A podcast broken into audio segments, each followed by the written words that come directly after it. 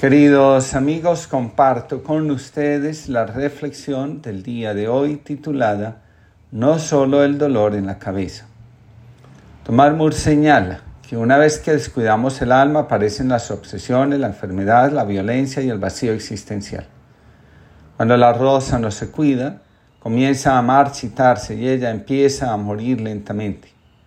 El alma exige cuidado y este solo es posible cuando, en lugar de vivir centrados en lo que sucede afuera, nos atrevemos a ir hacia adentro y cultivamos la vida interior. Sin vida interior, el alma se debilita. La conexión con el alma puede verse obstaculizada por el trauma de identidad temprano que se expresa en no sé quién soy ni qué deseo.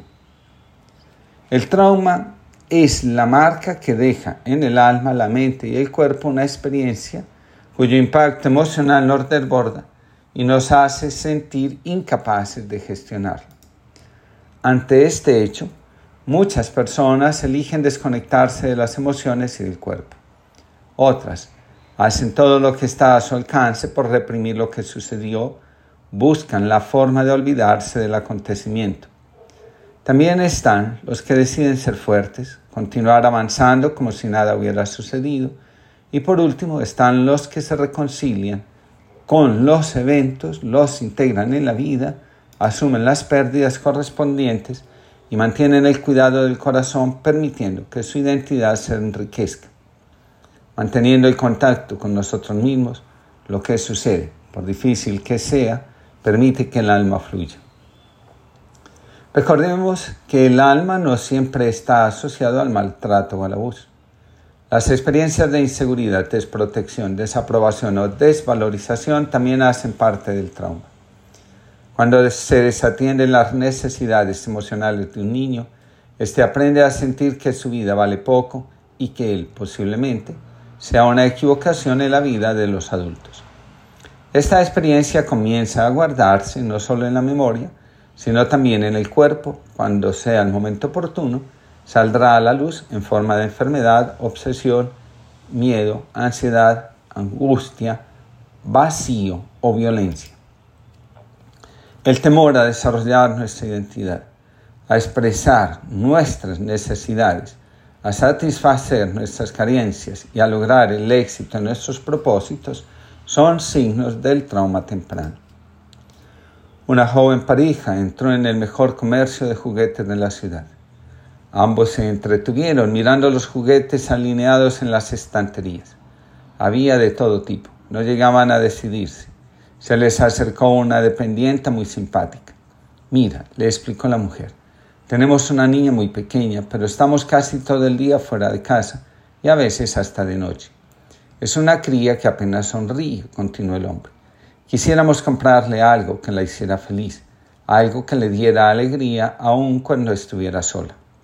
Lo siento, sonrió la dependienta con gentileza, pero aquí no vendemos padres.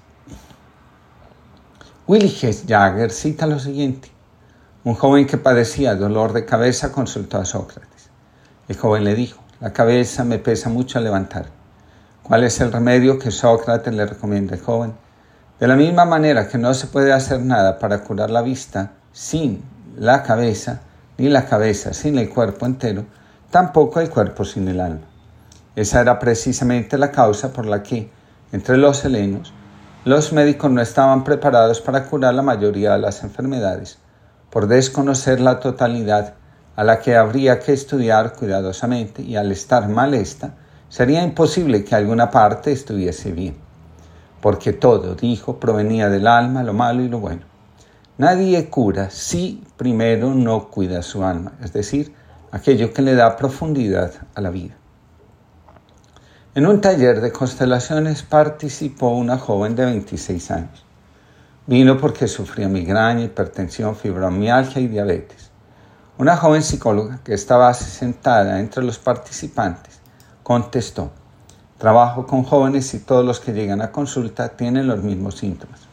A medida que la constelación transcurría, fue apareciendo la imagen de una niña pequeña haciéndose responsable de sí misma y de su hermanito de dos años menor que ella. teníamos en la constelación a una niña de cuatro años cuidando a su hermano de dos. Las necesidades emocionales de esta niña fueron desatendidas por los padres que pasaban una buena parte del día trabajando. Los padres se iban al trabajo a las 7 de la mañana y regresaban 12 horas después. Dejaban todo listo y los niños se quedaban encerrados en la casa hasta que los padres regresaran. A veces sucede que cuando el alma no recibe el cuidado que necesita, procura obtenerlo a través de la enfermedad.